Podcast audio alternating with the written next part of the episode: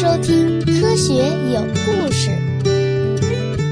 比科学故事更重要的，更重要的，更重要的，更重要的是科学精神。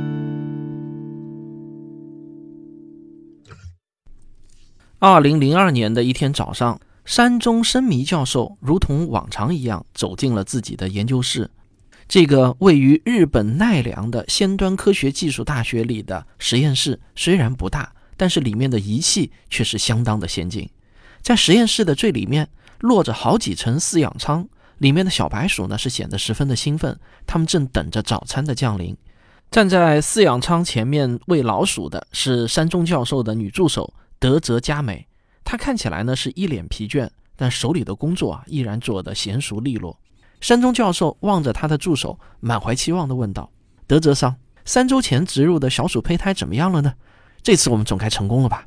德泽佳美懒散地望了望身边的饲养舱，用略带嘲讽的口气回答道：“如果实验的目标是繁殖小老鼠，那这次啊，咱们绝对算是超额完成任务了。您看，这批新出生的小老鼠数量又多又活泼，多可爱啊！”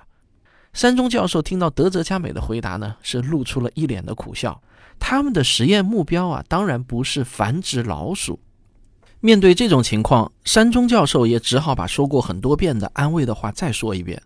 他快速来到饲养舱的旁边，对正在喂老鼠的女助手说道：“德泽上真是太辛苦你了。不过搞科研就没有一帆风顺的事情，请你相信，我们一定能找到那个关键基因。那些躺在病床上的绝症患者都在等着我们的好消息呢。”德泽佳美重重地点了点头，回答说：“我明白了，山中教授，请原谅，我马上安排下一次实验。我相信我们会成功的。下一次啊，小老鼠就会胎死腹中了。”哎，这就奇怪了，是什么样的实验需要小老鼠胎死腹中才算成功呢？而且还能因此拯救绝症患者的生命？而他们的实验啊，在未来会掀起一场改变生物学的技术风暴，诺奖也在前方等着他们。那我们今天的这个故事就要从什么是干细胞给你开始说起。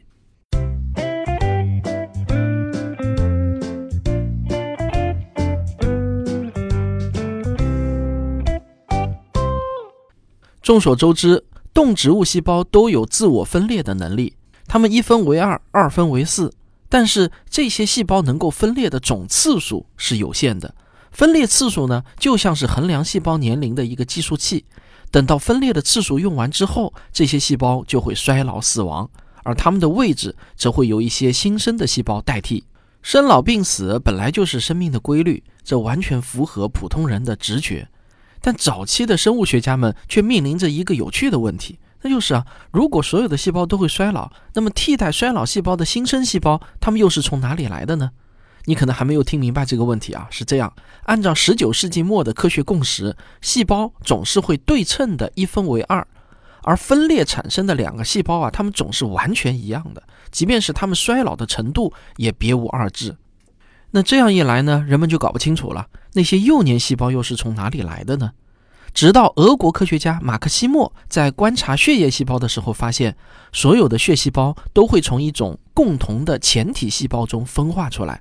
这种分裂不是对称的，它不像是在分裂，更像是创造和生产。到了二十世纪初的一九一二年，德国科学家恩斯特·诺伊曼在他的书中首次提到了干细胞的概念。他说啊，血液、淋巴、骨髓中所有不同形式的血细胞都是大淋巴细胞干细胞的后代，它们是血液细胞的工厂。干细胞的这个概念就很好的解释了科学家们观察到的现象。但同时呢，他也饱受质疑。恩斯特在他的书中写道：“如果有可能的话，要像科赫证明细菌存在那样来证明干细胞的存在。只有分离出它们，并能在体外培育研究，这才能最终结束这场争议。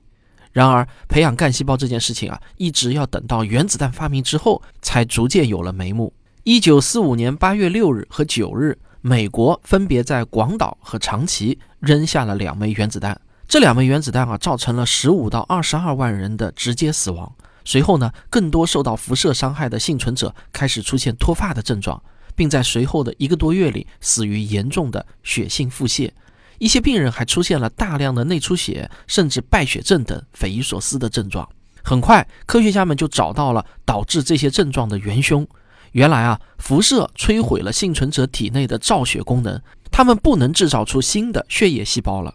加拿大多伦多大学的两名科学家麦卡洛赫和蒂尔，他们随即呢在小鼠身上做起了实验。他们发现，在骨髓区域遭到辐射之后，小鼠体内各种血液细胞都会急速下降，同时也会伴随着内出血和败血症而死亡。实验表明，小鼠的骨髓区域与造血功能似乎存在着显著的关联。现在，麦卡洛赫要做的就是证明骨髓细胞就是他们要找的造血工厂。他们的方法是这样：把健康小鼠的骨髓细胞注入到受过辐射的小鼠体内。如果骨髓细胞确实就是造血工厂，那就应该能够观察到新生的血液细胞。为了能够追踪那些新生的血液细胞，麦卡洛赫使用染色剂给正常的骨髓细胞打上了标签。只要血液中发现相同染色标签的细胞后代，就可以证明骨髓细胞确实呢制造出了新生的血液细胞。不过，实验的结果并不符合预期。实验小鼠在接受了骨髓注射后很快死去，在小鼠的血液中也没有发现新生血液细胞存在的迹象。那么是骨髓细胞根本没有造血能力呢，还是注射的骨髓细胞数量不够？这两位科学家就决定分头展开实验。他们一边尝试给小鼠注入其他类型的健康细胞，一边呢是加大了骨髓注射的剂量。结果啊，当骨髓细胞的注射剂量达到一个阈值的时候，小鼠的死亡率就突然开始降低了。他们观察到，不仅新生的血液细胞在不断的被制造出来。那些受损的骨髓细胞也被重新替换。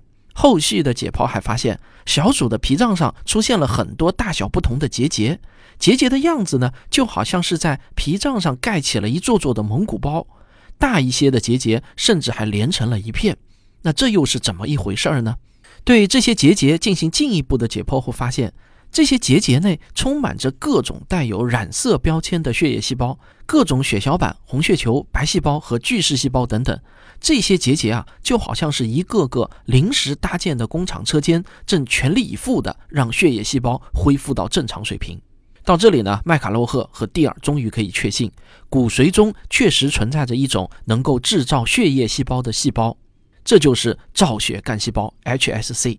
目前呢，骨髓移植手术是世界上唯一公认合法有效的干细胞医疗方法。这项技术已经拯救了无数的血液病患者。麦卡洛赫和蒂尔还发现，在不同的环境下，干细胞具有不同的分裂模式。在常规状态下呢，干细胞每次分裂都会产生一个有具体功能的细胞和一个与自身一模一样的干细胞。这种模式呢，就很像是工厂，具体功能的细胞会一个一个被干细胞生产出来。你可以把这种模式叫做生产模式。如果在特殊的情况下，干细胞不够用了，这时的干细胞就会对称的一分为二，变成两个一模一样的干细胞，用来补充干细胞数量的不足。你可以把这种模式叫做扩建模式。那无论是生产模式还是扩建模式，干细胞都能无限的分裂下去。你也可以认为干细胞是永生的。但是啊，有这么一句话：自然界中最没有例外的事情，就是处处都有例外。有的时候，干细胞也会放弃这种永生的模式，直接分裂成两个具有具体功能的普通细胞。这两个普通细胞在分裂次数的限制下，最终呢就会一起走向凋亡。根据干细胞分化能力的强弱，就可以把它们分成三种。第一种是单能干细胞，它们只能分化为少数的几种细胞类型。麦卡洛赫和蒂尔发现的造血干细胞就属于这一类。第二种呢是多能干细胞，它们几乎可以分化出所有其他的干细胞类型。由于这种多能干细胞一般存在于早期胚胎当中，所以又被称为胚胎干细胞。最后一种呢就是全能干细胞，它们不仅能分化其他的干细胞，还能分化出辅助胚胎生长的其他细胞。只有受精卵最初五次分裂产生的细胞才是全能干细胞。好，咱们小歇一下，上个小广告。广告之后更精彩。我的新书《文明的火种》，人人都可以像科学家一样思考，已经在各大网络书店全面上市了。这是我过去几年中所有阐述科学精神和科学思维的文章精选集。有些话，如果你自己无法开口对亲朋好友说，就可以赠送我这本书，你懂的。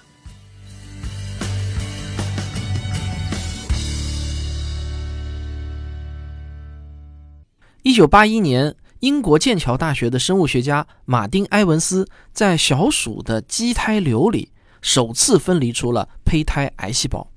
他将这些细胞涂抹在一层作为细胞外基质的明胶上，这些明胶中不光含有能够让细胞长期存活的营养物质，同时还含有限制细胞生长的抑制剂。这些抑制剂如同营造了一个冬眠环境，让细胞在里面保持沉睡状态。不过啊，当他们一脱离抑制剂，就马上变成了一台台上足了发条的机器，开始疯狂生产各种类型的干细胞。包括皮肤干细胞、神经干细胞，甚至呢是跳动的心肌干细胞，这就是多能干细胞。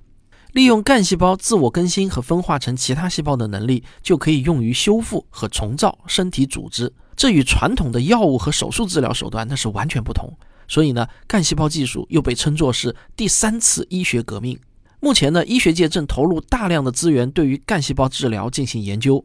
包括中风、阿尔兹海默病、帕金森病等大脑疾病，还有脊椎损伤、风湿、肌肉萎缩等肌肉关节性疾病，甚至有望利用这类技术来解决心肌梗塞、糖尿病、癌症等医学难题。不过，虽然人人都能看到干细胞治疗的远大前景，但这项技术实际应用起来啊，却显得是困难重重。可控问题、免疫问题、稀缺问题和伦理问题，这些是干细胞治疗必须面对的四大难题。先说可控问题，目前呢，人们还很难完全控制胚胎干细胞的分化路径。这项困难很好理解，胚胎在发生细胞分化的时候，会均衡发展成一个完整的人体。当我们只想培养出一个具体的器官的时候，就需要对它们的分化做出控制。也就是说，胚胎干细胞虽然有能力分化出任意类型的细胞，但想要精准地控制它，却是相当困难的。如果控制不当，具备永生能力的胚胎干细胞还有癌变的风险。第二个问题呢是免疫风险，移植到体内的干细胞与入侵的细菌、病毒一样，会遭到人体免疫系统的攻击，这会导致人体出现各种各样的免疫反应，严重的还会有休克，甚至是死亡。为了能够保证被移植的干细胞正常工作，就需要接受干细胞移植的患者长期服用免疫抑制药物。另外，获取胚胎干细胞的途径也非常有限。目前啊，胚胎干细胞只能从流产的胚胎中或者废弃的脐带血中来采集，无法通过离体培养的方式批量生产，这也就无法大规模应用于普通临床治疗中了。不过，最难跨越的还是伦理问题。胚胎到底算是人还是一团细胞呢？破坏胚胎是否能被判定为杀人呢？这些问题在不同国家或者地区的文化、宗教习俗里也有着完全不同的理解。想要突破文化、宗教的差异达成一致，那是相当困难的。在有些国家，不仅应用干细胞技术是非法的，连对人类胚胎展开科学研究，那也都是明令禁止的。要想解决这些问题呢，恐怕还需要从患者自身角度着手。如果能利用患者自身的细胞，那就不会出现免疫综合反应；而如果不打胚胎的主意，从其他的人体细胞里找到胚胎干细胞的替代品，那也就能规避掉各种伦理问题了。把任意一个体细胞变成胚胎干细胞这件事情听起来呢，完全不符合直觉。每个生命从出生开始都要经历生长、衰老和死亡这三个阶段，没有哪个生物是逆向生长的。让完全分化的体细胞变回干细胞，那就如同让青蛙再变回蝌蚪一样，听上去呢是不太可能的。但是啊，我们的直觉还未必就是对的。每一个细胞都是从胚胎干细胞一点点分化出来的。虽然这些细胞似乎已经失去了全能性，但当一颗精子和一个卵子重新结合成一粒受精卵的时候，哎，全能性啊就又再次呈现了出来。显然，每一个细胞其实呢都是全能的，只不过它们的功能被限制了而已。一九六二年的一天，牛津大学的研究生约翰·戈登正聚精会神地观察着显微镜。显微镜的视野里展现的是从非洲爪蟾胚胎中取得的内胚层干细胞。戈登对这类细胞已经相当熟悉了，它们会继续分化为各种不同的组织器官，例如消化系统中的肠道就是其中之一。戈登看着显微镜。脑中呢是突然闪过一个念头：既然内胚层细胞最终会分化成肠道细胞，那么用肠道细胞的细胞核替换掉卵细胞的细胞核会发生什么事情呢？这会导致卵细胞停止发育呢，还是会分裂出更多的肠道细胞？他顺着这个思路，把非洲爪产卵的细胞核替换成了蝌蚪肠道上皮的细胞核。最后的结果呢，是相当的出人意料。经过改造的非洲爪产卵，既没有停止发育，也没有分裂出肠道细胞，它竟然发育成了一只健康的蝌蚪。那为什么同样的细胞核在不同的环境里就会发育成功能不同的细胞呢？原因是啊，专门有一些基因，它们会产生一种控制其他基因表达的蛋白质，这就是转录因子。转录因子生产出的蛋白质，通过与特定的 DNA 序列结合。就能够开启或者关闭某些基因功能，从而协调细胞的分化、生长和死亡。这个过程呢，就如同设定了细胞程序一样。如果只开启神经相关的基因，那细胞就会变成神经细胞；如果只开启肝功能相关的基因，那它就会变成肝细胞。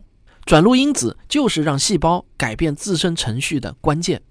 但是人体中已知的转录因子啊，已经有多达一千六百多个。即便只有两个转录因子主宰着细胞的分化，那也会有二百五十六万种组合。如果有五个转录因子参与了细胞的分化，那组合的总数啊，就可以多达一千万亿种。如果参与的转录因子有十个呢？那找到这些转录因子，就是人类永远不可能完成的任务了。好在啊，科学家们不会被这些庞大的数字吓倒，他们总在努力寻找新的突破。一九九九年，我们在节目开头提到的日本遗传生物学家山中生弥就决定挑战这个看似不可能完成的任务。一组一组的尝试当然是不可行的。山中生弥的方案呢，是借助基因序列数据库和专用的分析工具，对小鼠的胚胎和成体细胞进行对比，在胚胎干细胞中表达，但在成体细胞中被抑制的基因，就有可能是影响细胞分化的转录因子。很快。山中生迷就锁定了一百多个可能的基因。别看转录因子从一千六百个减少到了一百个，但是呢，如果参与调控的转录因子数量比较多，这项任务就依然不可能完成。山中生迷必须进一步筛选，他的办法呢，是从小鼠的受精卵中将这些转录因子一个个的敲除。如果这些胚胎在孕育早期就停止分化，那么就必然会导致小鼠。胎死腹中，所以啊，对于山中生迷团队来说，他们期待发生的事情啊，恰恰就是小鼠胎死腹中。这个让小鼠胎死腹中的转录因子对细胞的分化就起着决定性作用。在小鼠实验的帮助下，山中生迷团队终于在2004年成功的锁定了24个与细胞分化高度相关的转录因子。那实验的下一步呢，就是通过操纵这些转录因子，让体细胞回到多能干细胞的状态。这是山中生迷团队的新一轮实验。首先啊，他们把这二十四个转录因子对应的蛋白质一个一个分别植入成体细胞中，看看能不能让细胞发生时光倒流的奇迹。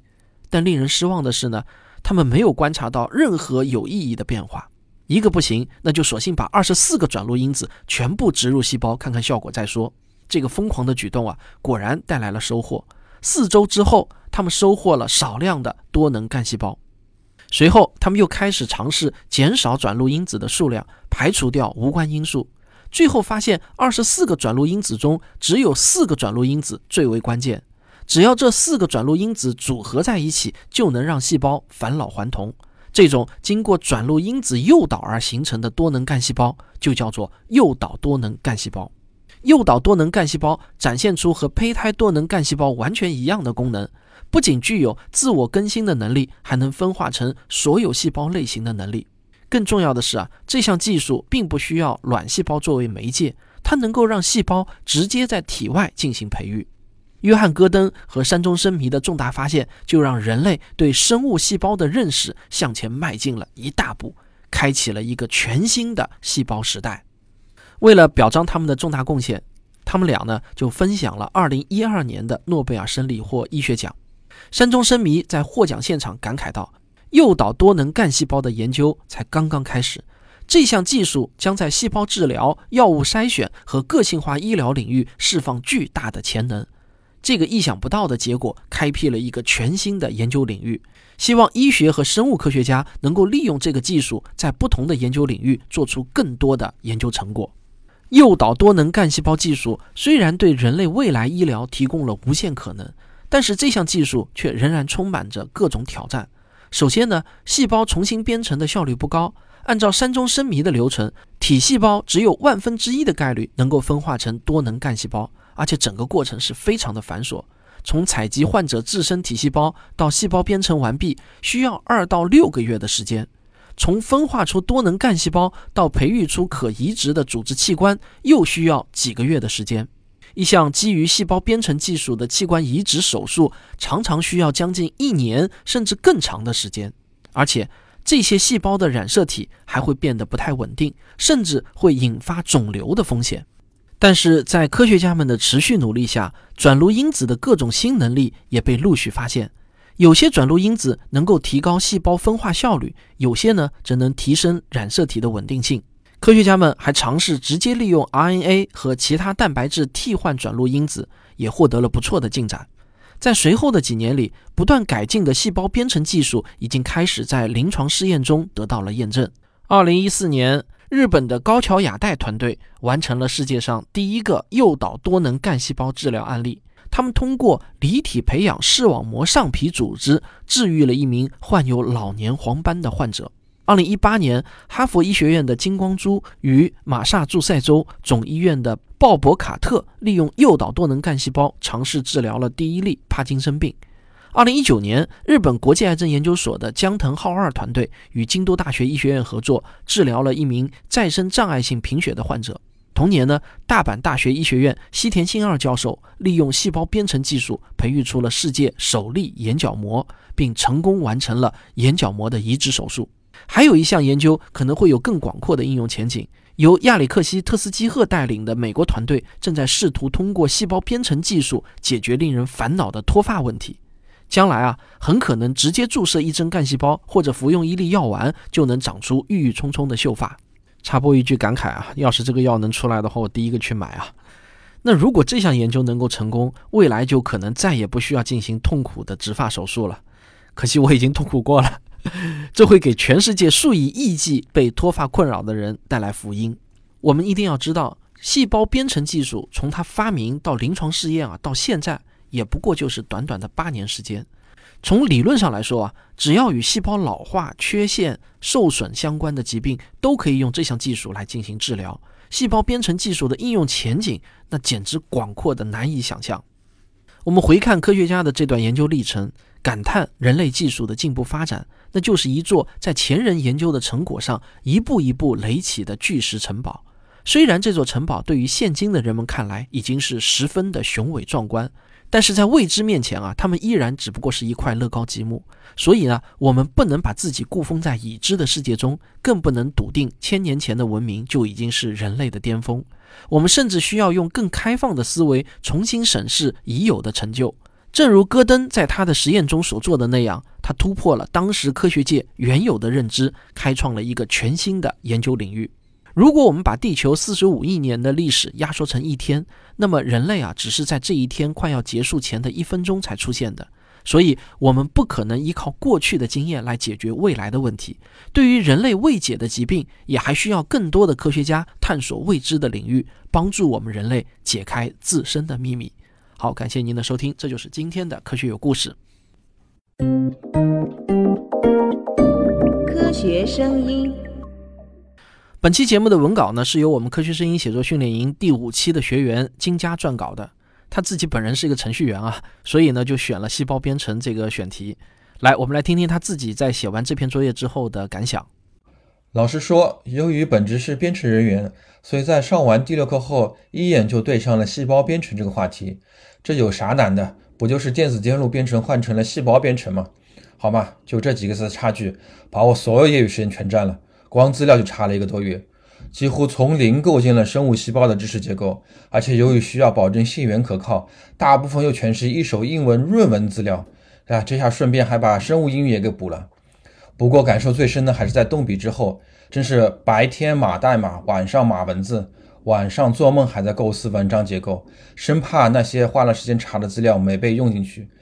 不过现实总是残酷的，每次修改都是在删，甚至开头故事都推翻了重来。就这样前前后后又改了一个多月，真是快要放弃的前夕，总算得到了汪老师认可。